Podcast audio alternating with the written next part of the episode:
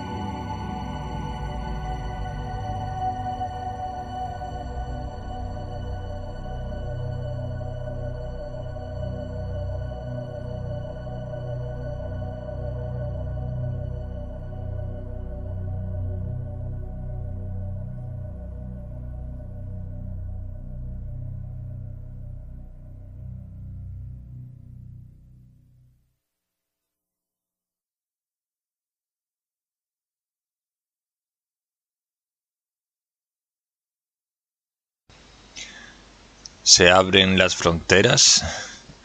Deben abrirse las fronteras después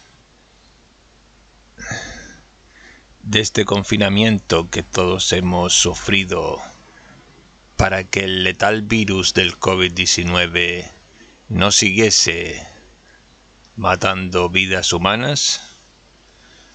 ¿Por qué ese empeño de los gobiernos europeos de abrir las fronteras sin tener una vacuna efectiva contra el COVID-19? ¿Por qué ese empeño en abrir las fronteras si aún se sabe que los test, los PCR, los sistemas de temperatura no son efectivos para localizar a alguien con la enfermedad? ¿Por qué muchos países de origen se niegan a hacer los PCRs en origen para evitar que en destino puedan contagiar a otros ciudadanos de otros países? Todas estas preguntas, posiblemente sin contestar, queden en el aire solo para salvar la economía de grandes empresarios, de grandes hoteleros. Sí, el turismo podréis decir que mueve no solo a los hoteleros, sino a toda una región. A mí me lo van a decir que soy de Canarias y aquí el alto porcentaje de dependencia del turismo nos hace mucha falta a todos los comercios y a todos en general. Pero seguramente que el turismo ah, beneficia a unos pocos muchísimo más que a otros.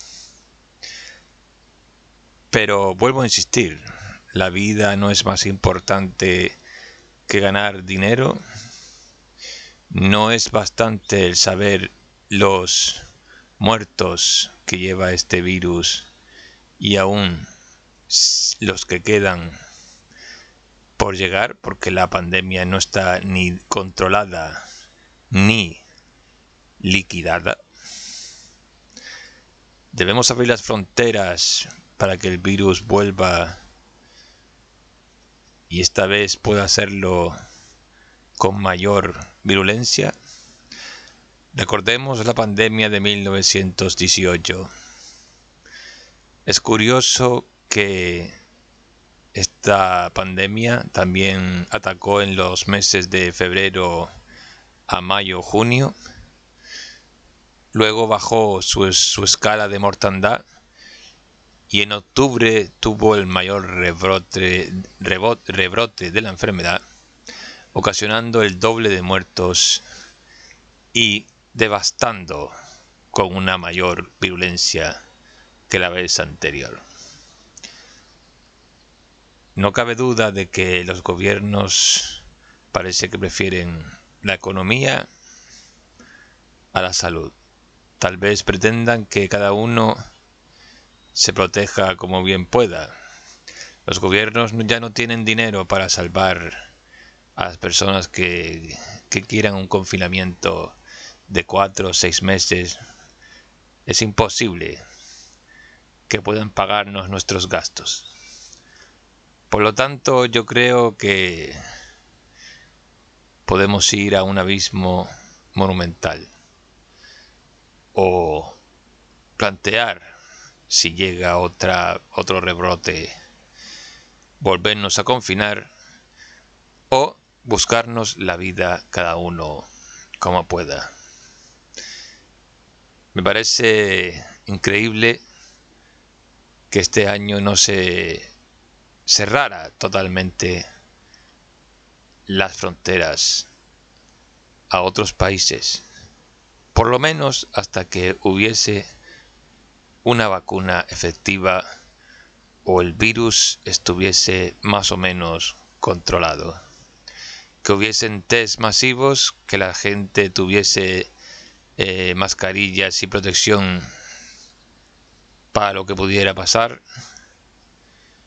y no este hecatombe sin planificación que estamos a punto de vivir. Dogfile 2.0